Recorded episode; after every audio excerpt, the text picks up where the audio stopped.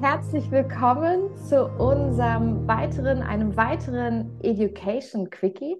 Heute ist der vierte aus einer Reihe von acht Educa Education Quickies. Oh mein Gott, wir haben uns schon die ganze Zeit in der Vorbereitung gelacht, versprochen und so weiter. Jetzt geht es in der Aufnahme weiter. Herzlich willkommen, Dani. Schön, dass Hallo. du da bist. Morgen zusammen, morgen Stella. Oh Mann, lustig, lustig, lustig. Wir sind ähm, lustig in den Tag gestartet. Heute bearbeiten wir das Thema Ausarbeitung der rechtlichen Anforderungen. Da geht es um das Thema Erarbeitung des Organisationshandbuches, Weisungen, Regelwerken, Empfehlungen und so weiter. Dani, möchtest du damit anfangen? Wir haben wieder fünf Fragen vorbereitet, um so die Minimumanforderungen mehr oder weniger ähm, darstellen zu können. Aber man kann auch natürlich bei jeder Frage sehr ins Detail gehen. Genau. Also wir sprechen ja heute nur über die rechtlichen Anforderungen, sprich Genau. um die Regulationen. Ähm, wo passt das hin? Wo integrieren wir das? Wo gehört das auch hin in einer Unternehmung bei einem Vermögensverwalter? Und das ist sicher mal das wichtigste Thema. Also wo oder wer kümmert sich au aus rechtlicher Sicht um dieses Thema? Mhm. Und das ist natürlich, ähm, ja, ist eine Frage, ob man das so eine, man einen ESG-Spezialisten hat, der sich vielleicht dann das, ähm, die Informationen holt von den verschiedenen Abteilungen, oder ob man das zum Beispiel einem Compliance Manager äh, geht, geht, ein Compliance Officer, ob man das ins Risk Management gibt, Mhm. weil. ESG ist ja schlussendlich auch Risk Management, ob man das direkt beim PM ansiedelt, ob das eine Sache der GL ist. Man kann überall, das Thema kann man ja überall auch regulatorisch hin verpacken. Die Frage ist einfach, wo passt es bei mir im Unternehmen am besten hin? Ja. Also beim, äh, beim dritten Education Quickie, da hast du gesagt, um Gottes Willen nicht in die Compliance. Ich glaube, was wir hier nochmal ganz klar untermalen sollen, ist, was wichtig ist, dass das jemand macht, weil er es will oder eine, weil sie es will und nicht, weil irgendjemand es aufs Auge gedrückt bekommt. Weil dafür ist das Thema zu brisant, denn keiner möchte irgendwie eine News lesen über sich, dass er wegen Greenwashing in der Zeitung steht oder in irgendeiner Form in den News ist. Also das ist, glaube ich, so die Prio 1, Ja. wollen anstatt müssen. Und das kommt, man sieht das auch sehr schnell dann, oder? Also Ja. wenn das, wenn das so nebenbei dem Compliance sagt, ja, mach du mal das, dass wir hier ähm, nicht ein, ein rechtliches Problem kriegen, dann ist zwischen den Zeilen, kann man natürlich schon rauslesen, das wird ja dann auch extern so sein, dass die das eigentlich gar nicht wollen, sondern die, Mhm. mü die müssen das, setzen das um, das soll jetzt das Legal und Compliance schnell irgendwo reinschreiben und dann ist das, ist das gut und dann, ich sage immer, dann wursteln wir uns dann so durch, oder? Mhm, mhm. Und das ist natürlich prinzipiell mal von Top-Down zu bestimmen, soll das so sein oder Mhm. soll das wirklich als, als, als USP in unserer Firma beständig in die Zukunft ähm, abgehandelt werden? Mhm. Die zweite Frage, die wir glauben, die wichtig ist, jetzt bei der Ausarbeitung der rechtlichen Anforderungen ist, haben Sie das nötige Know-how, Personal, um die rechtlichen Anforderungen fristgemäß zu erfüllen? Also das heißt, hier ist es natürlich ganz, ganz wichtig, dass ich die Man- oder Woman-Power habe, um das auch wirklich abzubilden, was ich offeriert habe. Genau, also da gibt es genügend Beispiele auch in, in, in Vergangenheit, wo man das eben nicht sauber gemacht hat. Thema, Thema Greenwashing, Thema, uh, ich kann das gar nicht anbieten, weil ich, ich habe gar kein Know-how oder ich habe das rechtlich bei mir in den Unterlagen gar nirgends vermerkt, dass ich das machen kann. Also da muss man schon schauen, dass man da sauber ähm, Leute, Personen, Ressourcen definiert, die was machen. Und damit dann das auch ke- keine Probleme gibt, nicht nur für jetzt, sondern auch in den nächsten zehn Jahren. Die dritte Frage, äh, die für uns sehr wichtig ist, ist, denkt im roten Faden. Also, ja, ganz klar, wie ist die DNA, die DNA wie ähm, sind die Abfragepräferenzen, wie ist das Offering, wie kann ich es rechtlich verbindlich umsetzen?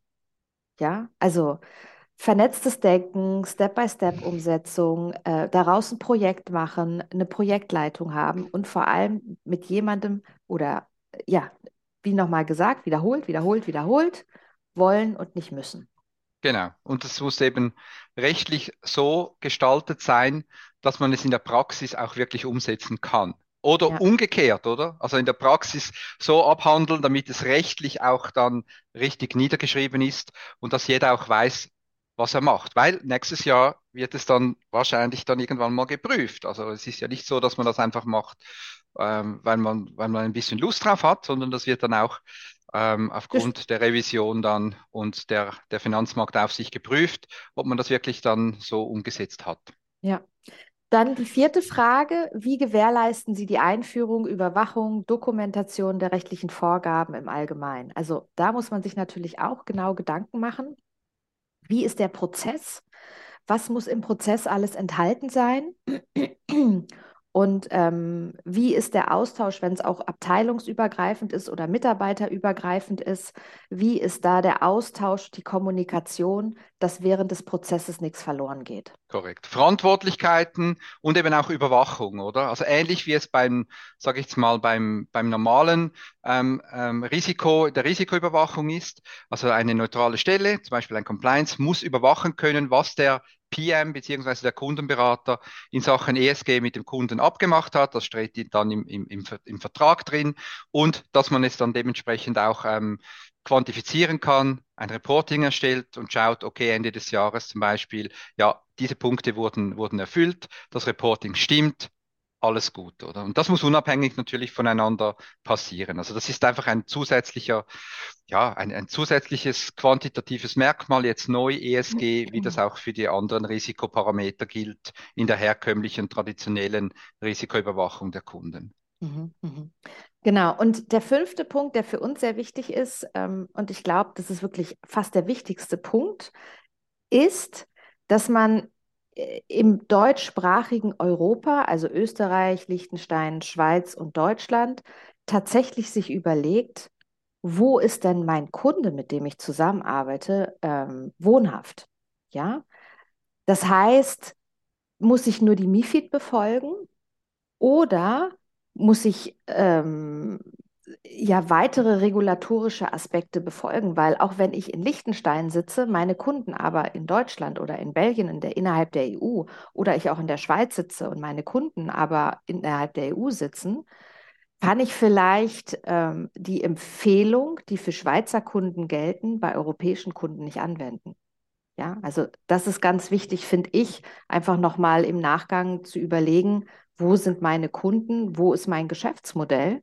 Das heißt, muss ich halt mich fit machen in der EU-Regulation oder bleibe ich bei Schweizer Empfehlung? Ja, ja also hier, hier, geht es, hier geht es sicherlich darum, dass man möglichst pragmatisch und einfach den ganzen regulatorischen Teil des ESG mit einem Wisch, sage ich jetzt mal, ähm, aufräumt. Das bedeutet, wenn ich Kunden habe in der Schweiz oder wenn ich eine Vermögensverwaltung bin, die in der EU tätig ist oder und in der Schweiz, Kunden in der Schweiz hat, in Liechtenstein, in der EU, was auch immer, dann würde ich empfehlen, dass man ein sauberes ESG-Konzept macht, das an die EU angehängt ist, weil das sind MIFID-Regulierungen, die bereits umgesetzt werden müssen. Das ist ja keine mhm. Empfehlung, das muss man ja und dann, dass man die vielleicht ergänzt mit den Empfehlungen der verschiedenen Fachverbände, vor allem jetzt in, in, der Schweiz, die, die man dann auch noch diese Anforderungen dann im Reporting oder auch in der Überwachung mit abdecken kann.